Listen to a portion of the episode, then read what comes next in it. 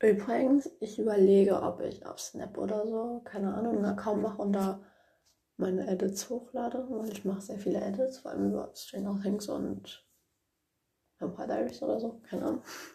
Und ich überlege, ob ich die wieder hochladen soll, wenn das soweit ist. Also wenn ich das mache, sage ich Bescheid. Aber ist noch nicht klar, sag ich mal, weil ich muss da noch mit meinen Eltern besprechen. War jetzt nur so eine Idee. Weil ich würde sowieso gerne mal wissen, was so Leute davon halten, weil bis jetzt habe ich immer nur Feedback von Lilo und von meiner Schwester bekommen. Und ähm, ja, genau.